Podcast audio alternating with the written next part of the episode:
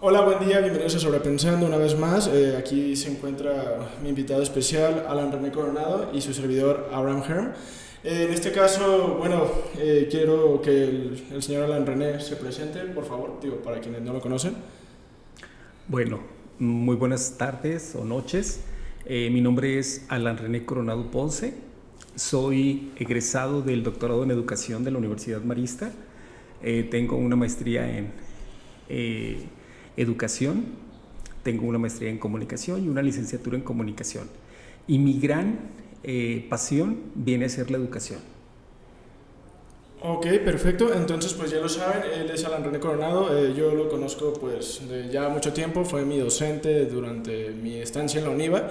Eh, me dio las, las clases ahí de teorías, de pues también de procesos como comunicativos y la verdad me siento orgulloso que esté aquí el día de hoy debido a que pues vamos a, estar ahí hablando de los temas en los cuales él, es experto y pues vamos, vamos a iniciar, o sea, el tema del día de hoy es básicamente modelos educativos y capitalismo.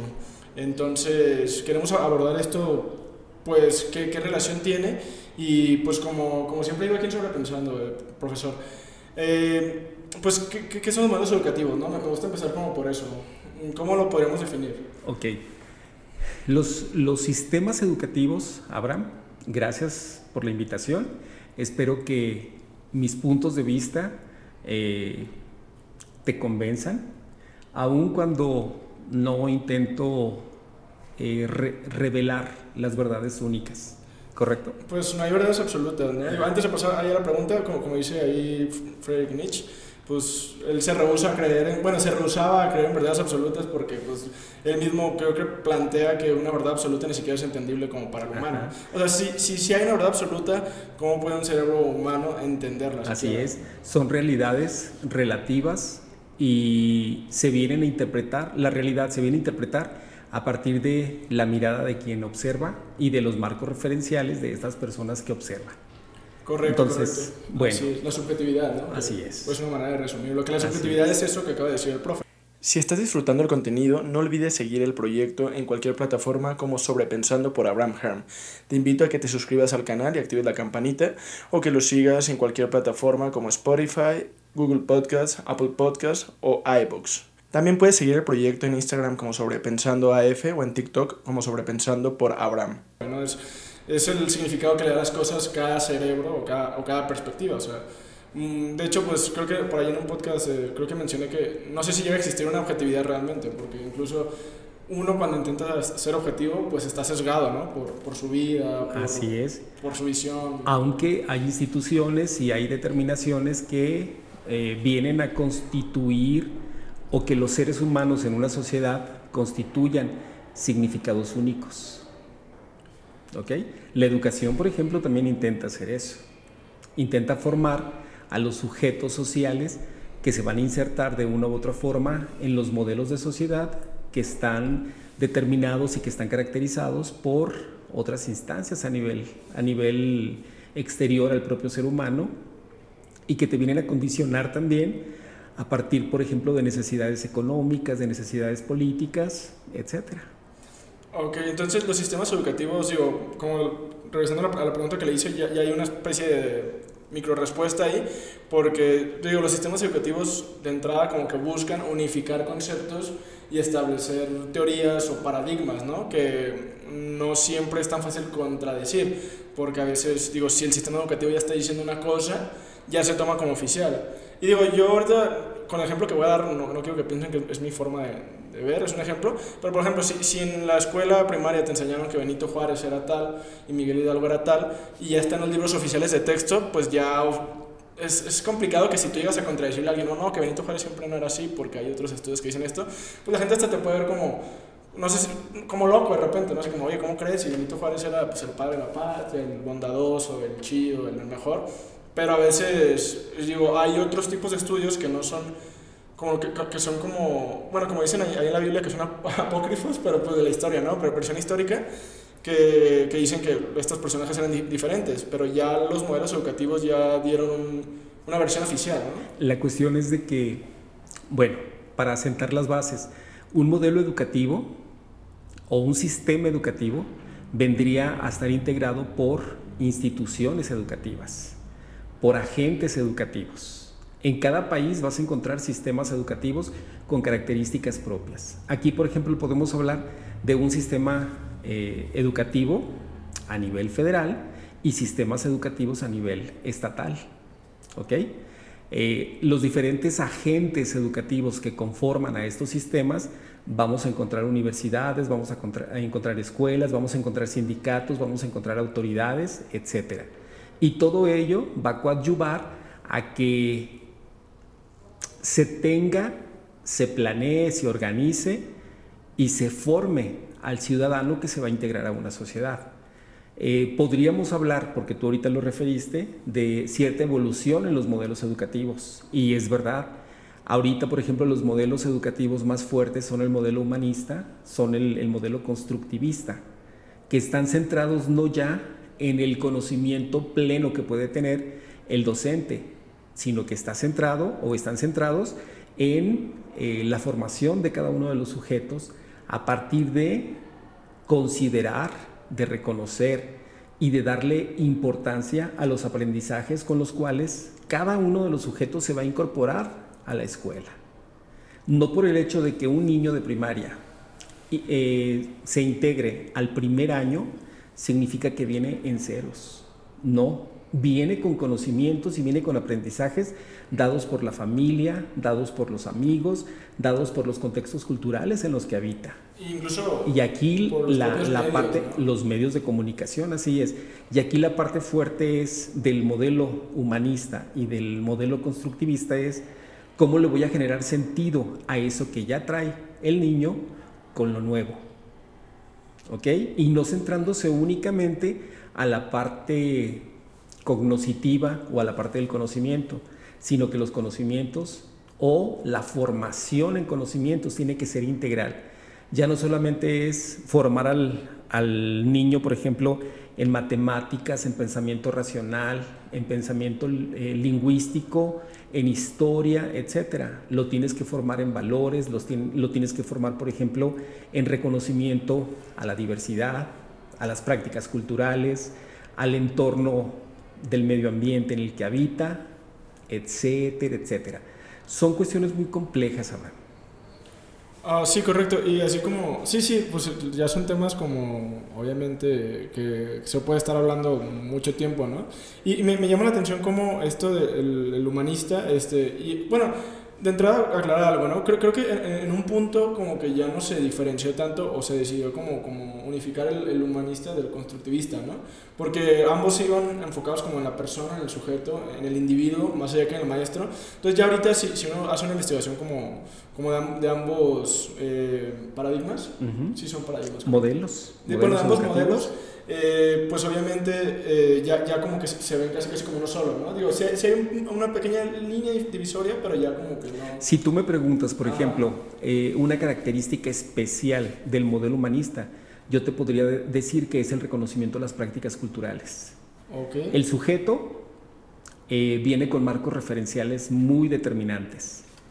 Y en un modelo educativo humanista no es el quitarle, por ejemplo, la parte de su vestimenta o la parte de, su, de sus prácticas culturales para homogenizarlo hacia las prácticas, vamos a, vamos a decirlas así, ya más objetivas o más citadinas o más cosmopolitas, sino es el reconocer a quien tenemos como educando y los marcos culturales y de prácticas culturales con los cuales viene también. Y eso me parece totalmente determinante y totalmente valioso en nuestra sociedad actual. Porque estamos hablando de sociedades, perdón Abraham, estamos hablando de sociedades, por ejemplo, en donde la palabra diversidad, en donde la palabra integración, la palabra respeto, la palabra tolerancia cobran una importancia determinante y relevante. Que cada vez va agarrando más y más, más, fuerza, y más fuerza. Y no necesariamente es por el peso de las decisiones políticas, sino que es el peso de la propia sociedad y de los propios grupos sociales que integran a una sociedad. El reconocimiento, por ejemplo, a la mujer, el reconocimiento a los grupos indígenas, el reconocimiento a las comunidades minoritarias, el reconocimiento, no sé, al medio ambiente, el reconocimiento y el respeto a la, vida, a la vida de los otros, de los otros seres vivos, etcétera, etcétera, etcétera, etcétera. Sí, correcto, porque digo, así como mencionaste, digo, si, si lo dejaras ahí como al criterio de los políticos, pues, o sea, no, no digo que todos los políticos sean como, como muy, eh, no sé, como muy malos, pero digo, sí, a veces hay unos que sí solamente piensan en ellos, en el poder, en, en cierto, incluso cierta opresión, ¿no? Pero pues al final de cuentas, pues la, opresión no, digo, gracias a Dios, digo, casi casi, naturalmente hablando, pues no es posible oprimir así todo el tiempo. Entonces, casi casi por inercia nacen estos movimientos y nacen, eh, obviamente, el, empoderamiento de la mujer, de la diversidad racial, del medio ambiente, del calentamiento global. Entonces, básicamente es imposible ¿no? mantener, eh, digo, aunque fuera el mejor de los gobiernos, digo, no, es posible, en algún momento tiene que haber un, cambio de tuerca. Yo tengo mucha fe, fíjate, eh, Abraham, en que la educación va a dejar de verse desde una bandera o desde una lucha política y va a tenerse que ver desde un derecho, desde, desde un derecho humano, desde un derecho constitucional, desde un derecho hacia la individualidad y hacia la colectividad. En algún momento, y creo que hay sociedades en el mundo que están avanzando más rápidamente hacia esto. ¿Y usted cree, qué interesante lo que acaba de decir, porque usted cree ahorita que, que la, la, educación tiene un fin político? O sea, o, ¿cómo lo, lo, plantearía eso? Por supuesto que tiene un fin político. ¿Cómo, lo describiría? Deberíamos, por ejemplo, o para acotar el, el comentario que, que, o la pregunta que me haces, es observar, por ejemplo, cómo desde la representatividad sindical y de los líderes sindicales se han constituido partidos políticos o se ha ofrecido a la eh, a los grupos sindicales como posibles votantes hacia uno u otro partido político. Entonces, indudablemente que la parte política está inmersa en la educación y más porque tenemos que asumir que no solamente se está formando al individuo como eh, fuerza de trabajo, se está formando al individuo como ciudadano y ciudadano que en algún momento va a ejercer, eh, va a tomar decisiones y va a ejercer derechos de tipo político. Va a, va a formar parte de la democracia, ¿no? Así es. y, y, y, creo que algo justamente mientras usted lo dice, es la primera vez que lo pienso. Eh, o sea, ¿cómo también, digo, los políticos, o, o bueno, ¿cómo, ¿cómo, es tan imposible imaginarse que alguien que no tiene estudios pueda ser un político? Digo, porque usualmente lo, lo, que más carga tiene en un político es que dónde estudió, que si estudió en, la UNAM o en Harvard o en, no sé, ¿no? infinidad de escuelas de paga, infinidad de escuelas de prestigio. Y eso le da más peso para que, digo, como Felipe Calderón, ¿no? Creo que él, él por ahí daba clase en Harvard y creo que Peña Nieto... Sí, de los, últimos, sea, de los últimos presidentes, no de, no de este que tenemos actualmente, pero muchos de los últimos eh, estudiaron en, en, universidades de las más prestigiosas en Estados Unidos. Ah, exacto. Y estudiaron, y estudiaron posgrados, nos estamos refiriendo tanto a maestrías como doctorados, pero no exime una formación en una universidad prestigiosa el hecho de que vayas a tomar las mejores decisiones políticas para un país. Claro, no, pero habla de, de, cómo se deja impresionar, ¿no? O sea, o sea, cómo tiene que haber un estándar. O sea, si, si, yo quisiera ser como presidente ahorita, pues a lo mejor no podría porque pues, no estudié en Harvard o porque no estudié ahí en Estados Unidos o porque no Pero, por ejemplo, Abraham, creo que Benito Juárez es un caso muy paradigmático en el sentido de que él no tuvo formación, eh, creo, ¿eh?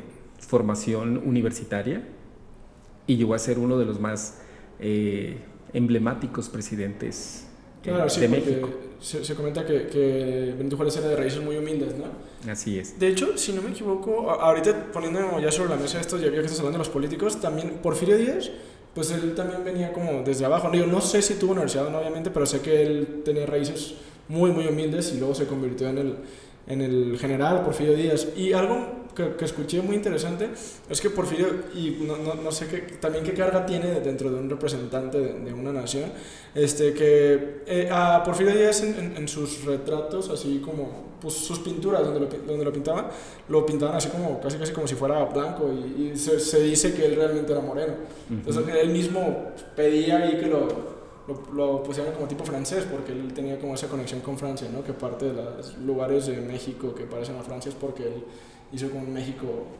medio francés. Muy afrancesado, sí. Ajá, pero bueno, regresando aquí a la parte de, de los modelos educativos, y digo, estamos hablando de los políticos, es súper importante porque al final de cuentas los los políticos fijan la pauta para que haya cierto tipo de dinámicas en los sistemas educativos, entonces por eso es tan importante haber puesto eso sobre la mesa. Más allá de irnos del tema, nos vamos a los orígenes del mismo y de cómo para llegar a ser un político de renombre, en su mayoría tienes que tener atrás una institución educativa poderosa, o, o, de mucho prestigio. Entonces, desde ahí vemos la importancia de, del modelo educativo. Pero bueno, eh, hablando de modelos y sistemas, estamos hablando de que hay un sistema educativo y ese sistema educativo tiene modelos educativos, ¿verdad? Así o sea, es. El, lo de hasta arriba es la institución educativa. La parte administrativa. Ajá. Vamos, a, vamos a, a reconocerlo así o a ponerlo en términos muy, muy coloquiales. La administración vendría a ser el sistema. ¿Sí? Okay. Eh, y lógicamente que haya agentes que van a llevar a cabo esa administración de la educación. ¿Qué es la institución? Vienen a ser las instituciones. Y luego Exactamente. Y lógicamente que el terrenalizar la parte educativa, es decir, no verla muy abstracto, porque educación puede ser todo, pero ya verla a, a partir de contenidos, a partir de contenidos, a partir de grados, a partir de secuencialidad, a partir de evaluación, etcétera, etcétera, ahí es en donde están eh, ubicados los modelos educativos. Correcto. Ajá, un, entonces... modelo, un, modelo, educativo también lleva una pedagogía y lleva didácticas también. Lleva soportes, lleva herramientas, lleva eh, dentro de esos soportes eh, los libros de texto, etcétera, etcétera. Que si tú te pones a cuestionar también los libros de texto, eh, en un libro de texto no va a estar toda la, por ejemplo, en el de historia, no van a estar todos los acontecimientos históricos más relevantes eh, en cuanto al, al, acontecer y el desarrollo del México moderno o del México prehispánico, etcétera, etcétera. Son decisiones también para determinar qué se va a presentar y cómo se va a presentar y con qué, en este caso, personajes clave, cada uno de los movimientos, de los movimientos históricos eh, para la constitución, en este caso, de, de, un país.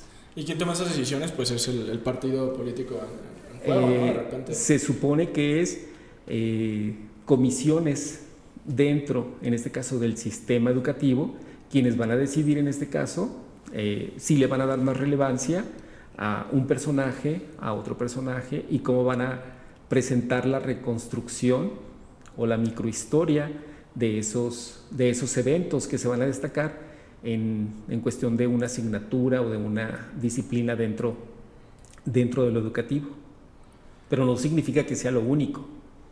No significa. Sí, sí, correcto. O sea, al final de cuentas eh, se toman decisiones, pero obviamente yo, yo creo que, que sí, sí el, el, gobierno en sí sí está muy, muy, ha de tener muy el dedo sobre el renglón de qué hay en los libros de historia y qué no, ¿verdad? Por supuesto. No, no vas a dejar ahí que... Tiene que, ver, tiene que ver con las políticas educativas. Es desde el partido que gobierna hasta las instancias que administran, en este caso, al sistema educativo, los que deciden, por ejemplo, cuáles van a ser esas políticas educativas para este sexenio. El incluir, por ejemplo, a la educación eh, secundaria eh, como educación obligatoria, cuando en otros momentos históricos la educación obligatoria era únicamente primaria. Y ahora no, ahora no solamente es la primaria, eh, el nivel secundaria y el nivel preparatoria entran como educación básica, educación obligatoria.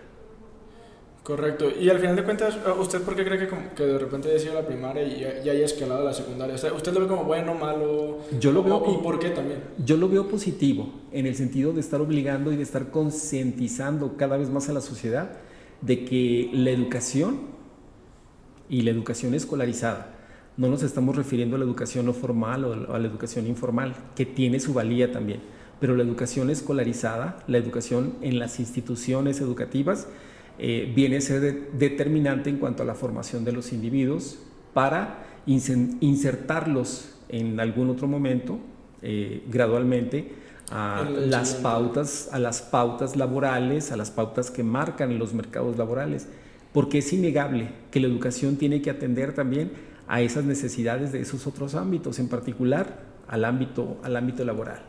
De nada serviría, Abraham, creo yo, eh, que se estuviera formando mucho a los jóvenes en cierta área o en cierto, eh, en cierto desarrollo de habilidades que no están siendo demandadas por los mercados laborales. Porque entonces, entonces también, ¿cómo construyes o cómo integras a esta fuerza laboral con un perfil muy específico a un mercado laboral en donde no hay demanda? Es muy interesante ver este tipo de simbiosis que debe de haber entre la autoridad, entre la sociedad y en, en particular entre estos mercados laborales, las empresas o los, o los empleadores. Aunque es muy importante también asumir que cada vez más se le está dando valía o se le está dando fuerza a la perspectiva de la empleabilidad o autoempleabilidad. Es decir, no te concibas tu estudiante únicamente como fuerza de trabajo que te vas a involucrar o te vas a insertar en empresas ya, eh, ya establecidas, sino que a partir de tu propia perspectiva, de tus propias necesidades, tus propios intereses, puedes generar condiciones de autoempleabilidad. Puedes generar tu propia fuerza de mercado, ¿no?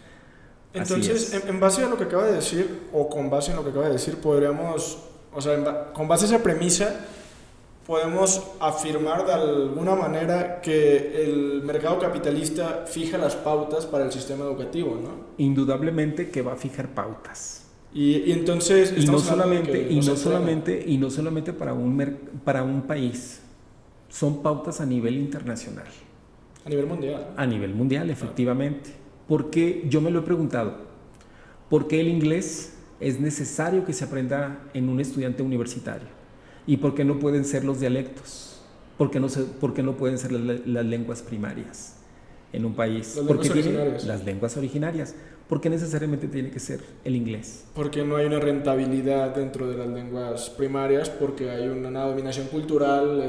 Y porque no hay un valor. Todo eso me parece, me parece bien que lo menciones, pero no hay un valor en cuestión de rentabilidad, en cuestión de que tú vayas a, suplir o vayas a, a cubrir una vacante y que el requisito que te ponga esa vacante es que seas bilingüe y que domines en este caso eh, el inglés particularmente. Entonces, necesariamente tenemos los sistemas educativos, tienen que reconocer cuáles son esas exigencias, como te lo digo, de los mercados laborales, precisamente para estar satisfaciendo esas necesidades. Creo también fervientemente que cada institución educativa sea institución pública, aunque están más coartadas de ser libres, pero cada institución privada, en este caso, eh, debe de apostarle también a qué tipo de formación le va a dar a, sus estudiantes. Y no solamente, como te digo, eh, estar atendiendo las necesidades expresas que le da el mercado laboral. Eso también me parece muy, muy valioso. Hay instituciones educativas católicas ¿ok?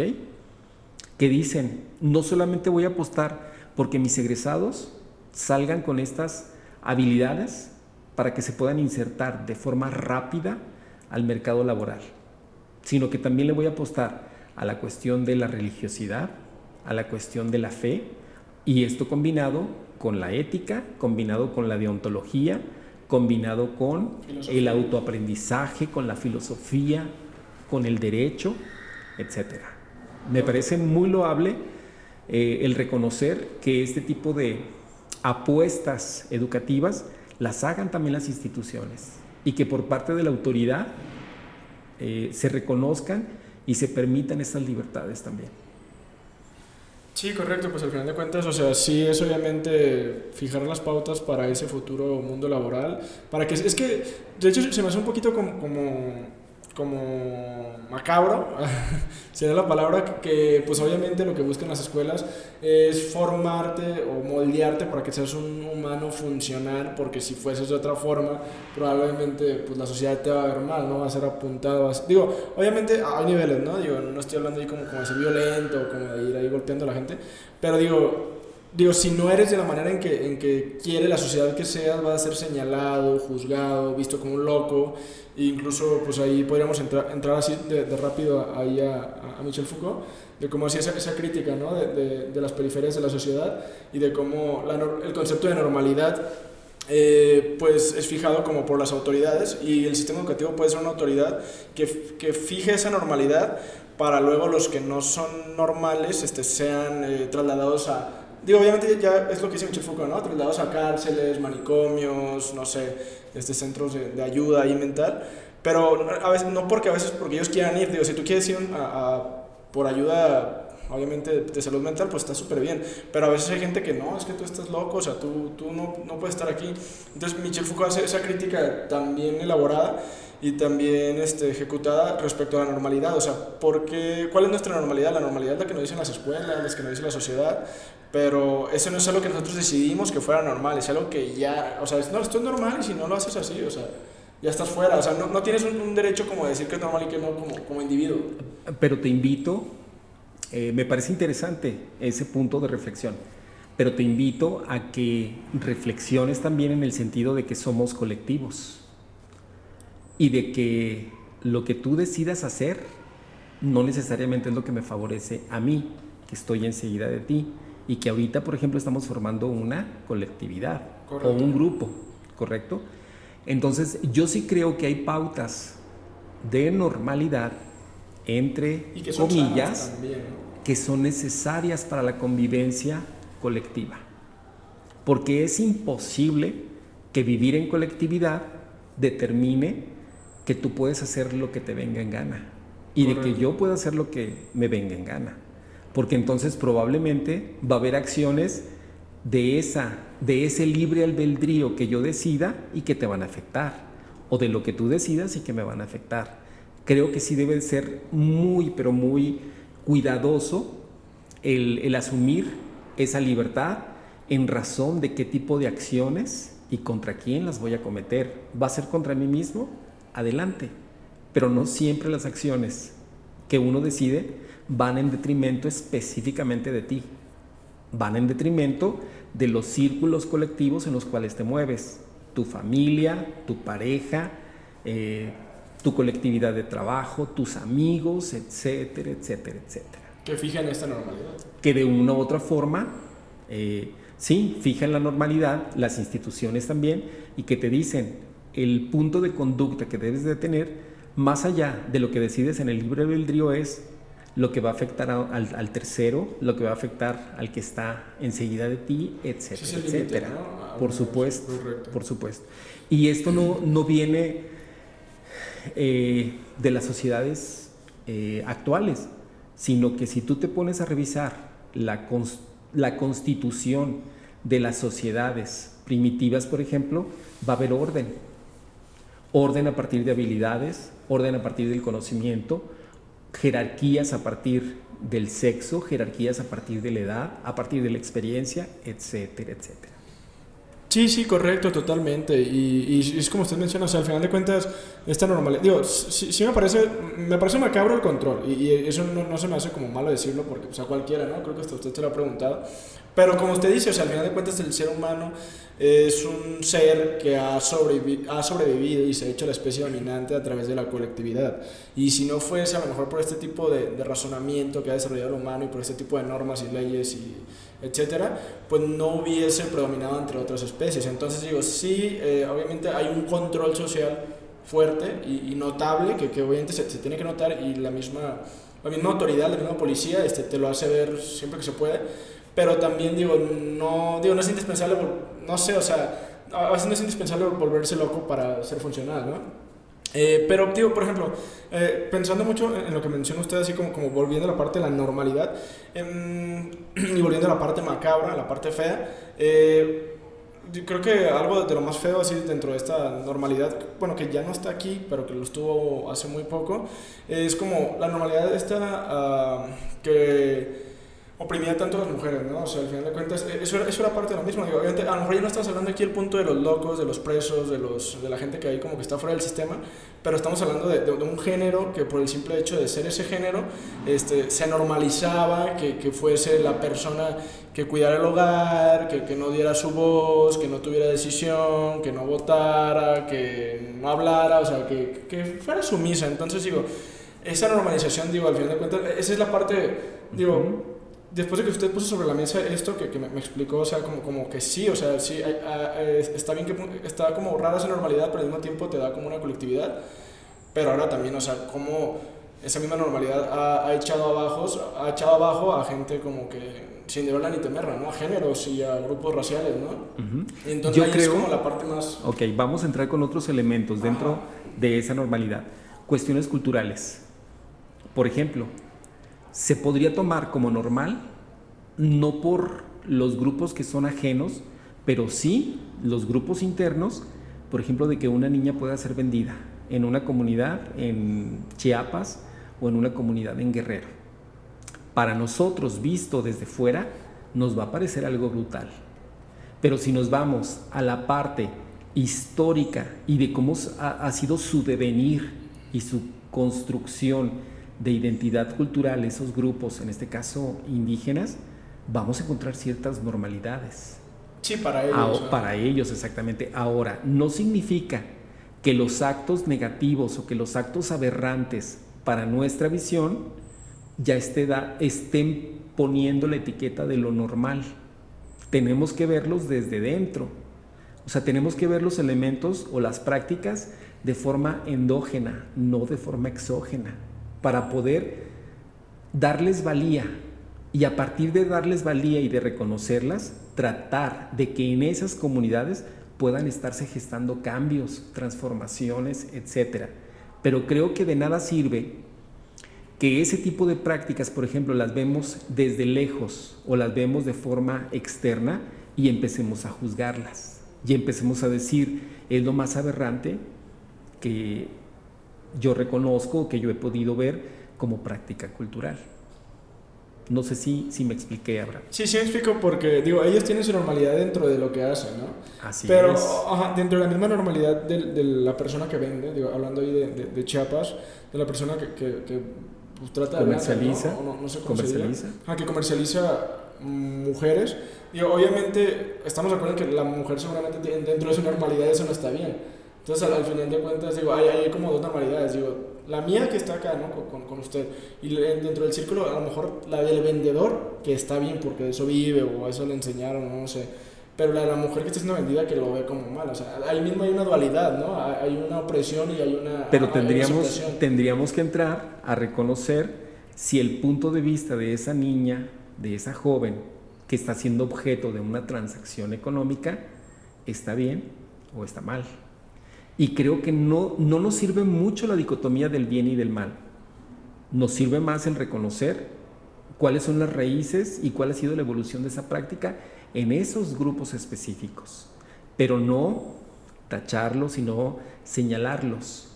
El tratar de reconocer y tratar de incidir en, esa en esos procesos de transformación de esos grupos a partir de ciertos elementos de cambio.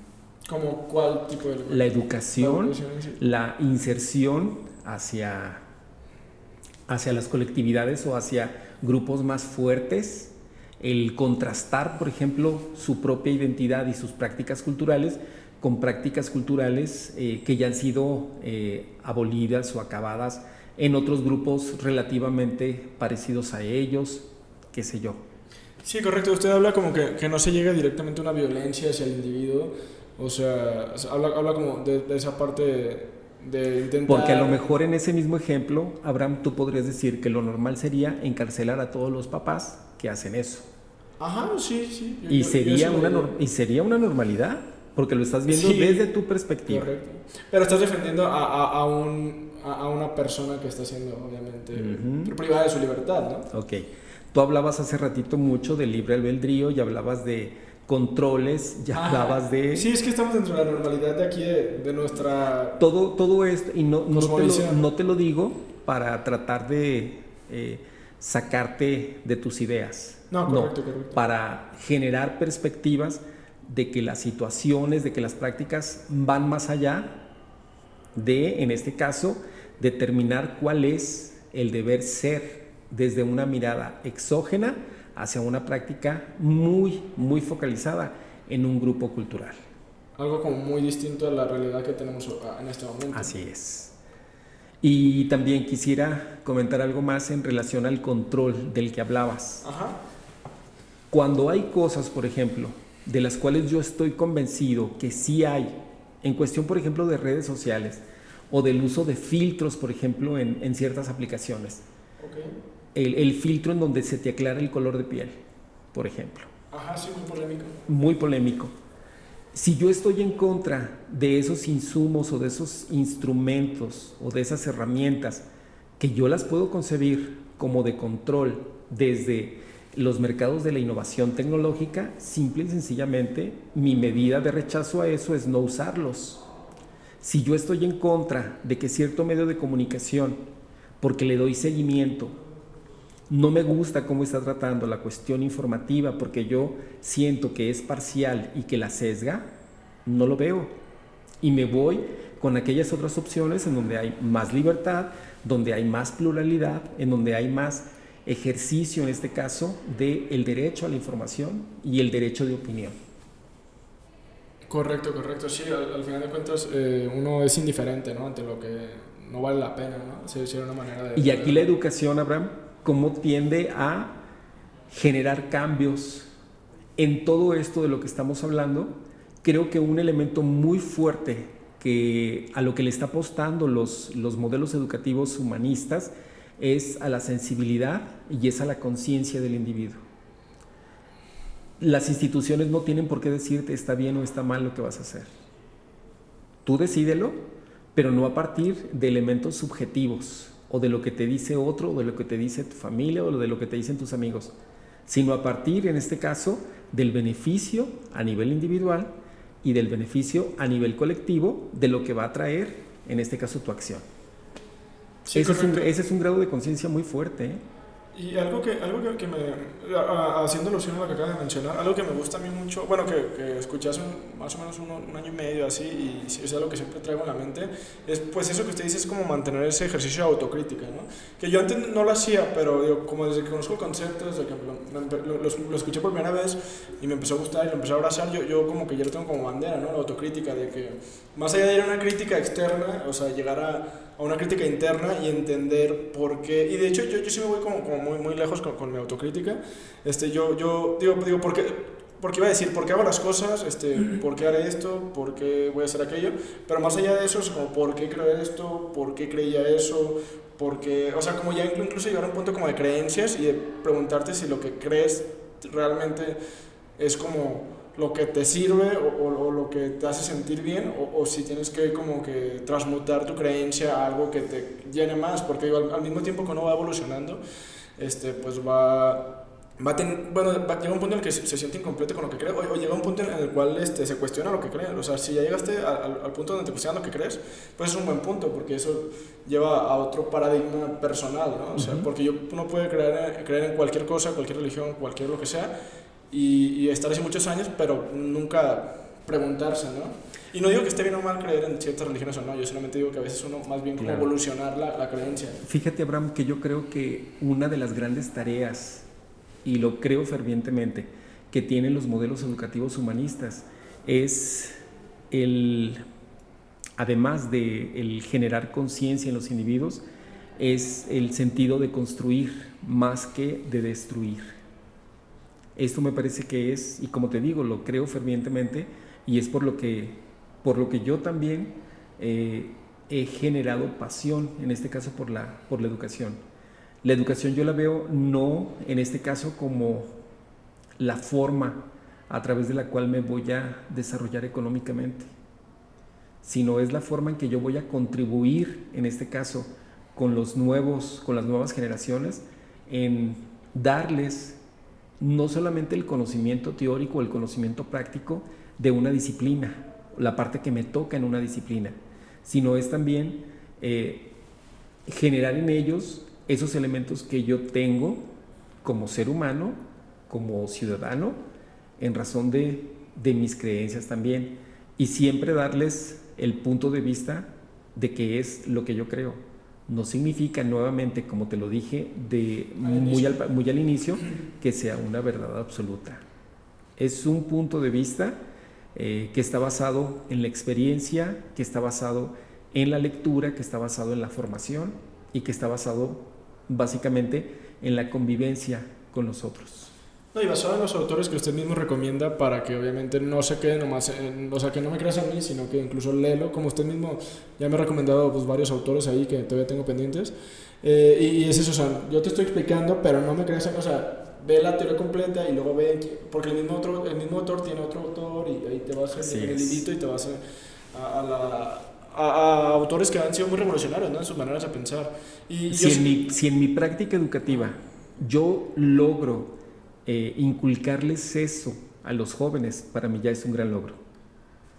Correcto, como esa, como esa autoinvestigación, ¿no? Así es, esa necesidad, porque el conocimiento no es lo que se está dando en una clase, porque es algo muy resumido, muy resumido en 40 minutos, en 50 minutos que dura una clase, no puede verse de forma tan profunda como un autor, con la revisión que hizo de, otras propuestas, en este caso teóricas, pudo llegar a ciertos puntos conclusivos.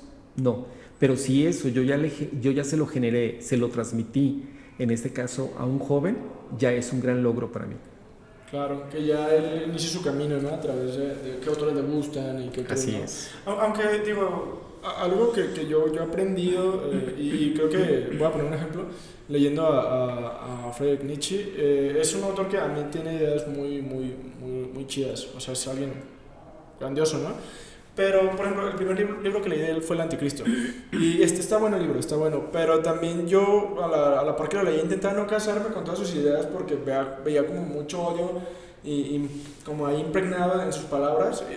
Ideas muy rescatables, de hecho ahí leí, leí, lo de las verdades absolutas que me encantó, pero también como que un, odio como de repente irracional ahí a, la iglesia.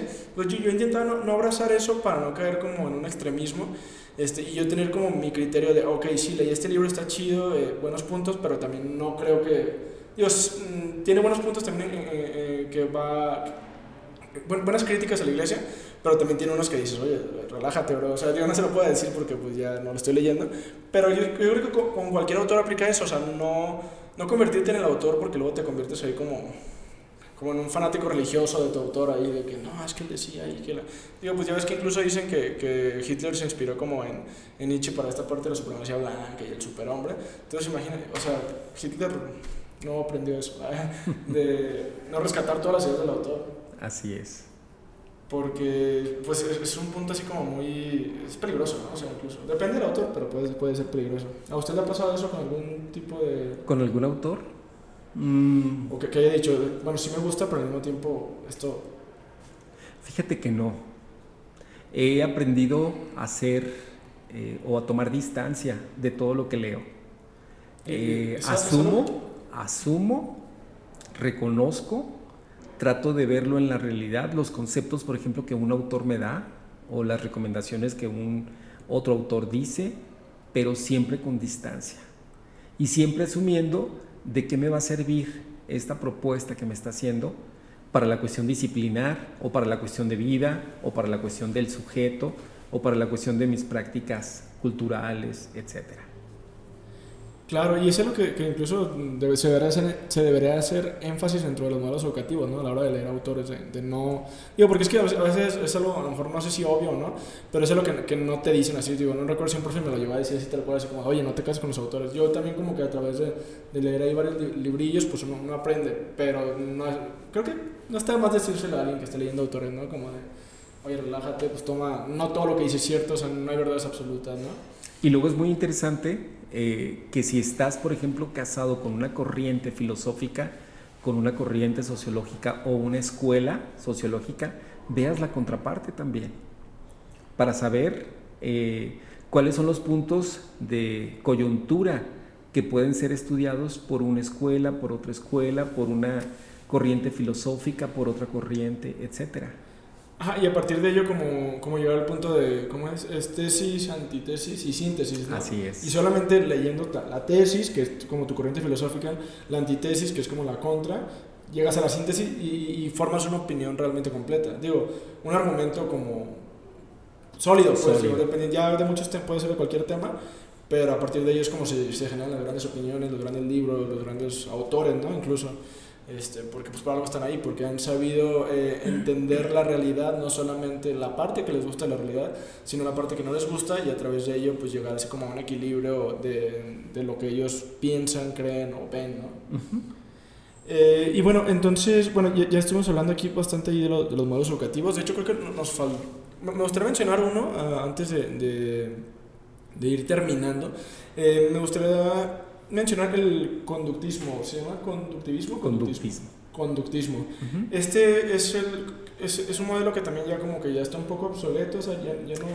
Mira, eh, viene desde la psicología norteamericana, ¿ok? Eh, fue dado por la, la, psicología norteamericana y lógicamente que se, adap se adaptó a ciertas formas de enseñanza, en Estados Unidos particularmente, pero luego eh, también muchas escuelas eh, asumieron este modelo, este modelo educativo, pero que fue un modelo eh, psicológico y que tuvo también su aplicación hacia lo antropológico o hacia, en este caso, la sociología.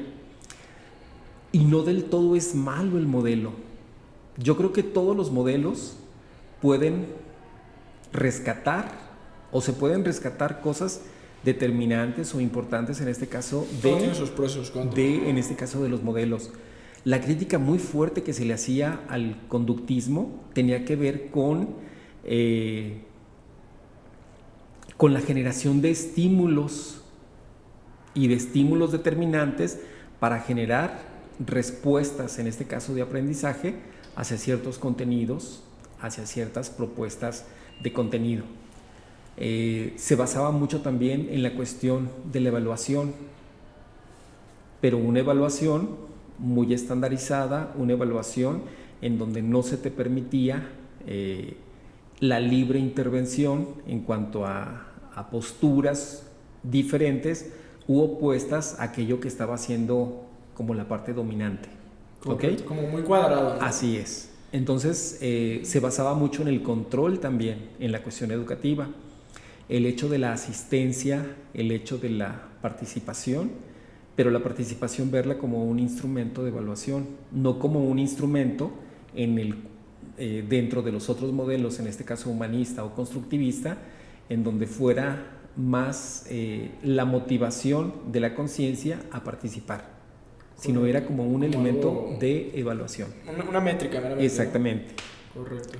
Eh, pero si, si estos modelos también humanistas, constructivistas, los dejamos muy libres en el sentido de no tomar asistencia, de no generar procesos de evaluación. Se puede caer, ¿no? Eh, no estamos todavía, aquí en México particularmente, a un nivel de conciencia para que el alumno asuma su responsabilidad.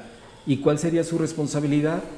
El acudir a escuela o el acudir a la sesión virtual sin estarse durmiendo, atendiendo eh, ciertas directrices que están marcadas por, en este caso, el docente o por la propia institución o por la propia, eh, el propio agente educativo o la autoridad educativa, eh, no se tiene ese tipo de, de conciencia.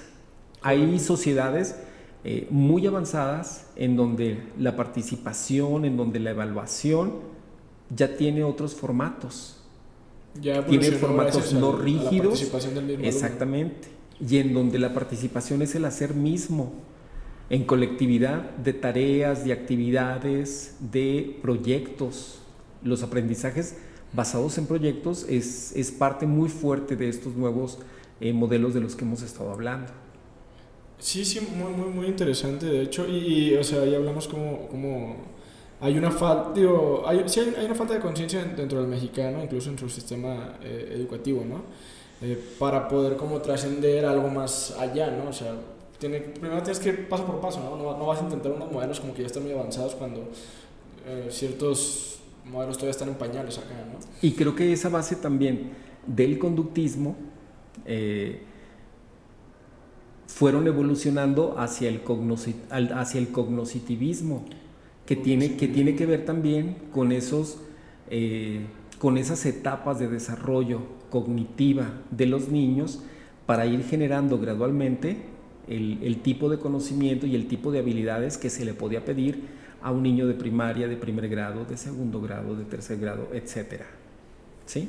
Correcto, correcto. Sí, porque también había visto yo otro modelo que era el cognitivismo. Cognitivismo ah, o cognoscitivismo ah, es, el mismo, Que atiende mucho a la razón, a la lógica, a, a las formas de aprender más allá que, pero, el sujeto.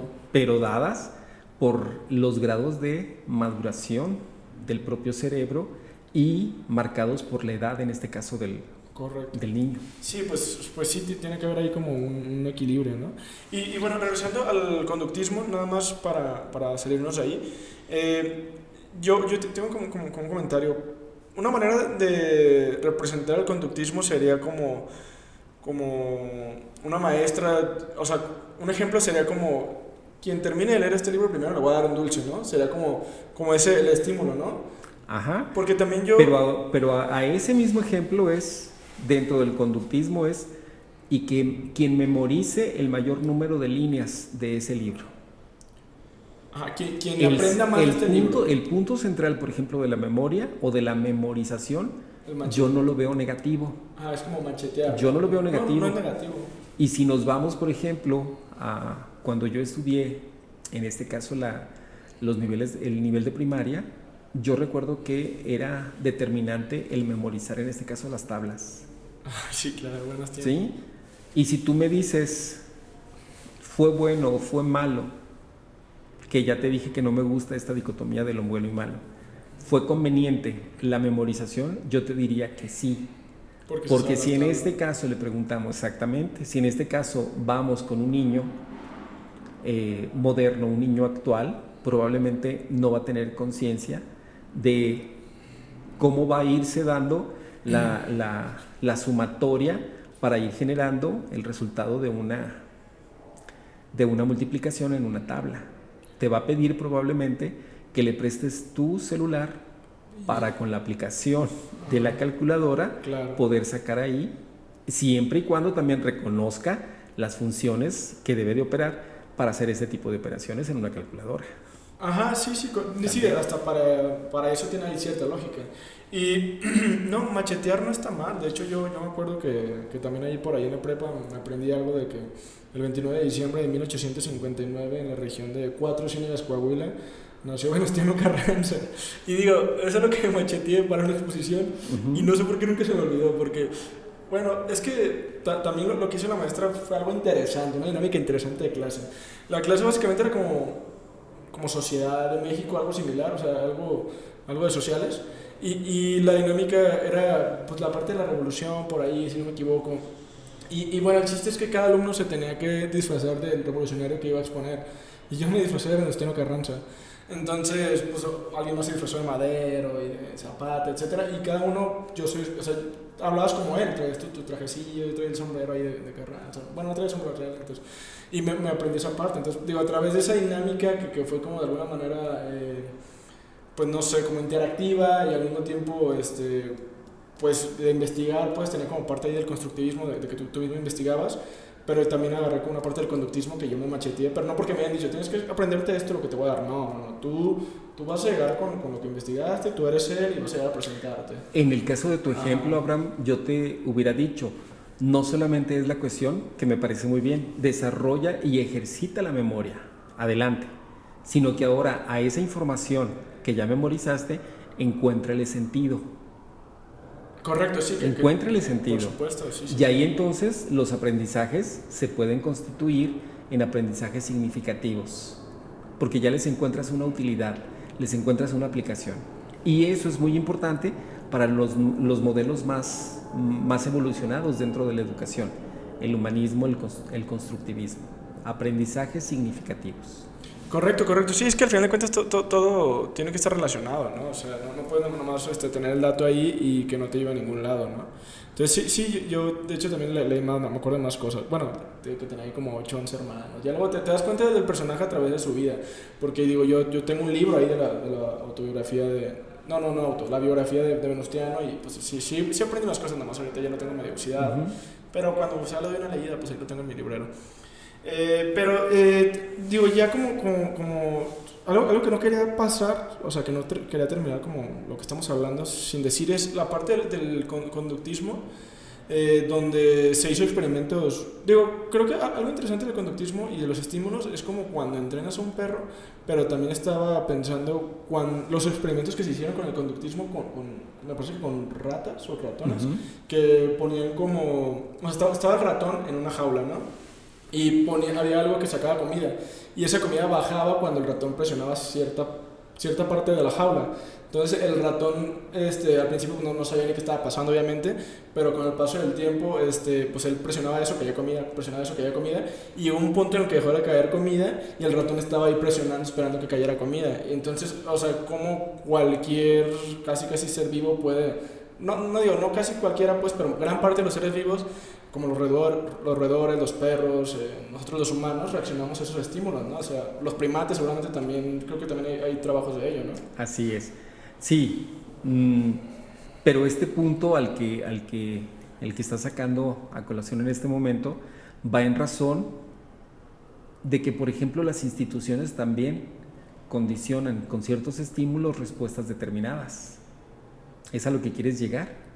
Ajá, como por ejemplo, que, eh, respuestas determinadas. Sí, respuestas determinadas. Por ejemplo, en, no llegar, en cuestión, en cuestión de la política el que un político en campaña política te ofrezca dinero o te ofrezca regalo, eso lo podemos asumir como un estímulo para obtener cierto, cierto nivel de respuesta. Aunque no necesariamente tiene que ser la, respuesta positiva o la respuesta esperada, en este caso por el político. Pero en su mayoría podríamos pensar que sí, ¿no? Puede ser. No, sí, o, cierto o cierto condicionamiento de que eh, a través de la tarjeta o a través de la lista vas a estar recibiendo cierto, eh, ciertas condiciones de mejora para tu vida personal si votas por cual o tal persona. Son condicionamientos también. Correcto, no, ese, ese ejemplo que acaba de dar es grandioso. No, no, yo no había pensado llegar como, como un ejemplo específico cuando estaba platicando de estos ejemplos, del de, experimento de los ratones, pero eso que dice los partidos políticos es súper interesante porque, digo, ni cómo negarlo, o sea, al final de cuentas es un estímulo, estímulo que te da el mismo partido a través de, mochilas, de paraguas, de dinero, de comida, de lonches. Despensas. Y, qué es lo que se busca con ellos, o sea, tiene un, tiene un trasfondo psicológico, ¿no? Ahí que, que a veces ni siquiera ni siquiera solo como que te lo digan textual. Bueno, hay, hay quien sí, obviamente, sí, son cínicos también ahí los, los, candidatos, pero también a veces, aunque no te lo digan, cuando te lo están dando, tú, tú entiendes, ¿no? Pues tengo que votar por ellos porque él me está dando. E, e, eres, digo, de alguna manera te conviertes en ese ser vivo, en, en, ese ratón este, que, que, está ahí presionando para que se dé comida, ¿no? Así es. Ajá, y, y, está interesante, pues al final de cuentas, digo, no tiene nada de malo, digo, todos somos seres vivos, ¿no? Pero te fijas, con esto, eh, Abraham, a lo que trato de llegar es que toda práctica puede ser sujeta de racionalidad y sujeta de reflexión. Toda práctica, sea a nivel de lo individual o sea a nivel de lo colectivo. Entonces, es una invitación a que seamos más conscientes de todo lo que hacemos, en cuestión de beneficios o en cuestión de perjuicios para nosotros mismos a nivel de lo individual o para los demás a nivel de lo colectivo. Correcto, correcto, llegaron, llegaron a un entendimiento, ¿no? Antes de cualquier cosa. Excelente, pues bueno, creo que abordamos los temas de manera muy, muy interesante. De hecho, ya antes de terminar, me gustaría... Eh, usted no cree en el bien y el mal, ¿verdad? O sea, ¿Perdón? Usted no tiene una creencia real como en el bien y el mal. Eh, obviamente, yo digo como si de manera filosófica. Si te refieres a nivel del, del bien y del mal, a nivel de Jesús y a nivel de, del diablo, no, es que usted ya mencionó, o cómo lo voy a asumir, el bien y el mal. Ajá, ya, ya, mencioné un par de veces en, en, este mismo podcast que, que dice, yo, yo no, no, quiero darle carga de bien y mal, creo que fue lo que utilizó. Y se me hace interesante porque yo, yo también, este, no creo como en esa naturaleza buena o mala, de que si el ser humano es bueno o malo por naturaleza, pues yo digo, pues ninguna, ¿no? El ser, el ser, humano para mí es salvaje por naturaleza. Si me preguntaran a mí, que no es la verdad de las cosas. Si asumimos, por ejemplo, dentro de esa eh, connotación que tú estás dando de lo salvaje, es la cuestión de los instintos. Ajá, y, pero los instintos también pueden ser educados. Pueden, ser regulados. Pero digo, y de hecho yo cuando digo salvaje no digo porque ya sea salvaje y que, que, vaya a correr ahí al bosque, ¿no? No, pero yo, yo me, me remonto al humano primitivo, o sea, al humano primero y obviamente pues éramos casi simios. Entonces, realmente no es como que el humano primero pensara en soy bueno, soy malo. No, pensaba en buscar comida, buscar lugar donde, donde refugiarse los depredadores, cazar, este, controlar, dominar, dominar. Pero no había un bien o un mal, o sea, ellos no entendían. De hecho, lo, lo que yo siempre digo, y creo que pues usted lo, lo sabe de primera mano, es que eh, el bien y el mal, eh, o sea, precede la humanidad al bien y el mal. O sea, primero existe una humanidad y luego existe una especie de conciencia, luego existe a lo mejor un lenguaje eh, y luego llegan conceptos, que bien, mal, religión, no sé, ¿verdad? Así es. Y son aprendidos también. Exacto. Y son aprendidos eh, por las instituciones y son aprendidos por los modelos, en este caso educativos, los modelos sociológicos, los modelos antropológicos, etc., los modelos políticos, etc., los modelos lingüísticos, etcétera, etcétera. Correcto, correcto, así es. Este, al final de cuentas, digo, antes, antes del humano, eh, o sea, antes de que, hubiera humanidad, no había bien y no había mal. O sea, había animales, había dinosaurios, había neandertales, no sé, simios, pero no había, ah, mira, esto está bien, esto está mal, no, claro que no. O sea, el bien y el mal surgen como concepto con la humanidad. Después de que, bueno, no con, ¿verdad? Sino que con, con la evolución te refieres. Exacto, pasan cientos de años para que el ser humano tenga un lenguaje y tenga una manera de, de, comunicarse y de aterrizar conceptos y ahí nace. Pero no sé cuánto tiempo pasó de que el ser humano fuera ahí este, alguien que no hablaba a que ya estuviera escribiendo ahí, ¿no? Esto es yo soy un humano y esto es la naturaleza, ¿no? Pues no sé, ni idea. No 100 años, yo creo. Eh, bueno, entonces, profe, eh, pues nada más para finalizar, yo quisiera saber su conclusión respecto al tema, su conclusión personal. Conclusión. La humanidad evoluciona, la, la humanidad se desarrolla y es muy importante tomar conciencia de lo que somos en lo individual y en lo colectivo.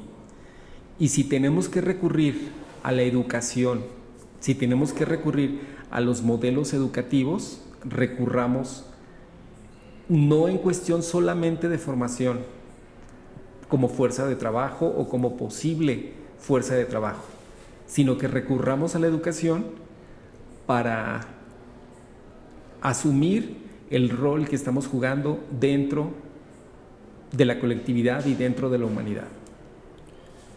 Correcto, correcto. Entonces, muy, muy, muy interesante. De hecho, sí, o sea, como, como verlo como colectividad y no solamente como una fuerza económica, ¿no? Yo, yo me, quedaría como con eso, pero ya cuando vuelva a escucharlo voy a reflexionar más. Mucha información.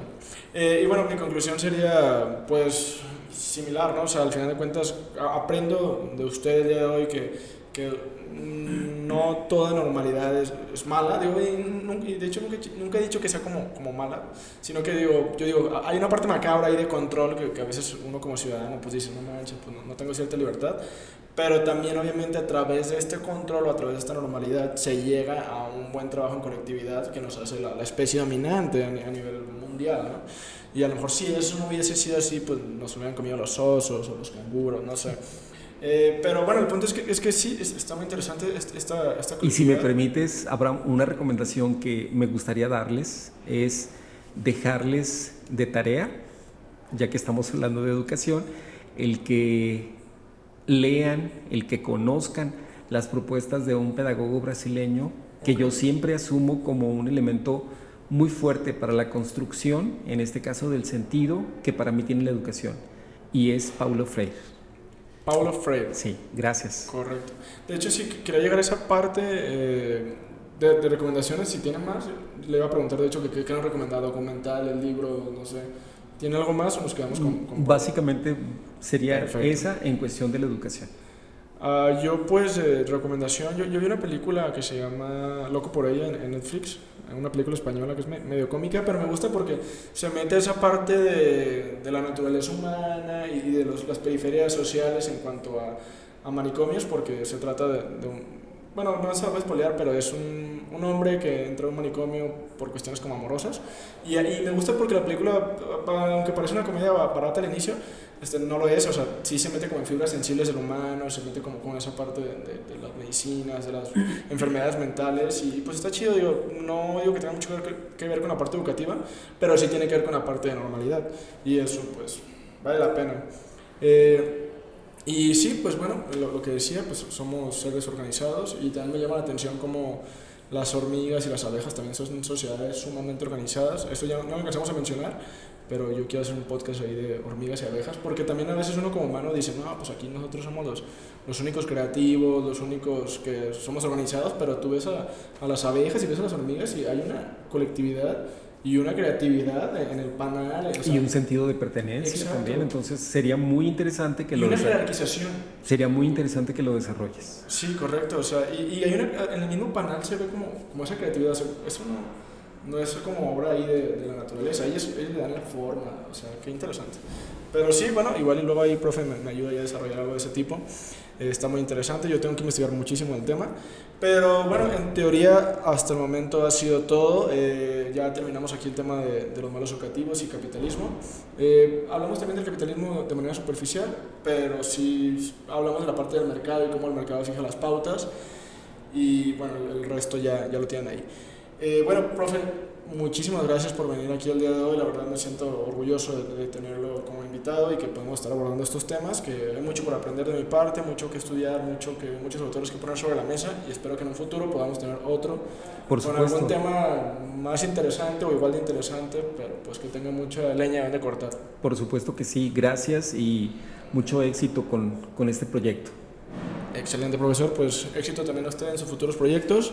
Y gracias también a las personas que nos están escuchando hasta este momento. Si llegaron aquí fue porque les gustó. Y salud, profe. Gracias. Si llegaron a esta parte fue porque les gustó. Y bueno, gracias por, por escucharlo. Eh, denle like, compartan, comenten. Y pues bueno, esto fue Modelos Educativos con Alan René Coronado. Hasta luego.